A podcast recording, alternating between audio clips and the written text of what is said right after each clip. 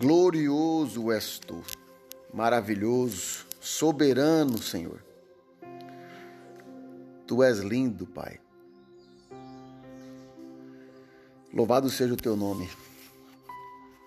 Queridos e amados, vamos para mais uma palavra, mais um aprendizado sobre a Santa Trindade.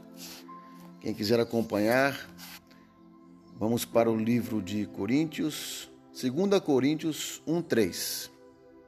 Diz assim: Bendito seja o Deus e Pai do nosso Senhor Jesus Cristo, Pai das misericórdias e Deus de toda consolação. Fomos batizados em nome do Pai, do Filho e do Espírito Santo.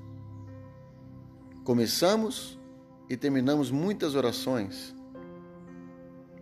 dirigindo-nos ao Pai por mediação do Filho e na unidade do Espírito Santo. Amém? Então, o que nós aprendemos aqui é que Deus, ele é trino e uno. Nós começamos falando do Pai, pedimos a intermediação de Jesus